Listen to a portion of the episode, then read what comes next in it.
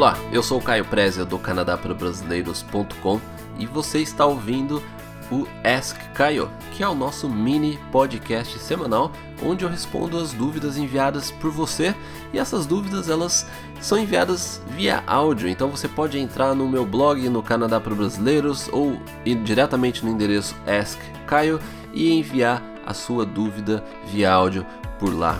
Então vamos agora ouvir a pergunta enviada pela Thaís. Oi, Caio, tudo bem? Meu nome é Thaís e eu já sanei a maior parte das minhas dúvidas é, vendo os seus sites, ouvindo os podcasts, você do seu irmão. É, eu queria tirar algumas dúvidas bem específicas.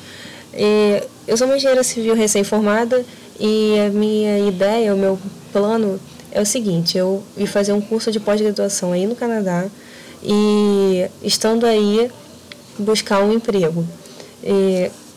Aí no Canadá é fácil encontrar o, o curso de pós-graduação, assim como no Brasil. É, existem vários cursos disponíveis ou apenas cursos de mestrado e doutorado. E esses cursos eles são todos pagos ou existe alguma instituição pública que eu consiga alguma vaga?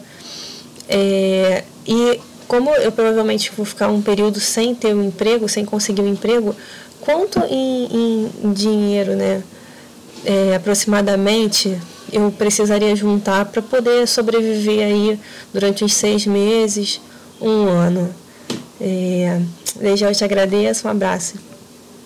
Thaís, obrigado por enviar a sua pergunta e eu fico feliz em saber que o nosso conteúdo, o nosso trabalho é, esteja ajudando você aí durante a sua, a sua pesquisa para vir para o Canadá. Bom, eu talvez não sei, talvez não, né? Eu não, não sou a pessoa mais indicada para falar de engenharia, mas é, o que eu posso dizer é que engenharia é uma profissão regulamentada no Canadá. Ou seja, você precisa ter a sua credencial validada aqui de acordo com os padrões do Canadá. Então eu acredito que mesmo que para você fazer uma pós, você teria que validar essa sua, é, sua credencial que você tem é, brasileira, né? Validar aqui no Canadá o que você pode fazer é entrar em contato diretamente com o órgão que, é, que controla essas credenciais aqui no, da, aqui no Canadá, que você pode entrar no endereço engineerscanada.ca, que lá vai ter uma ferramenta onde explica é, como que você faz essa validação aí para você poder atuar como engenheira aqui no Canadá. Porque eu acredito, eu não, é, eu acredito que você tem que fazer essa validação é, antes mesmo de fazer um curso superior aqui. Agora, a respeito se tem bastante opção, eu, eu acredito que tem, assim, você vai encontrar mais nas, mais nas universidades públicas. É, dificilmente você vai encontrar algo relacionado em universidade privada aqui no Canadá. Eu tenho, assim, é, com a certeza que 90, 95 ou até mais por cento dos cursos de pós é, nessa área são oferecidos por, por universidades públicas.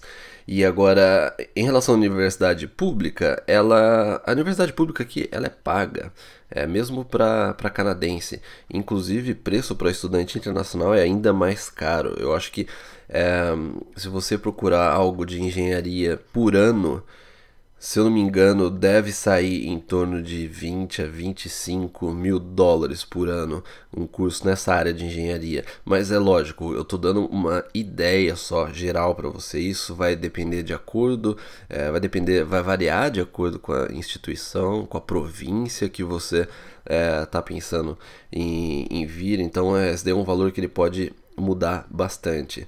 Mas o curso, sim, ele, ele vai ser pago. É, Aí, eu fiz uma pesquisa recentemente a respeito de bolsas de estudo aqui no Canadá.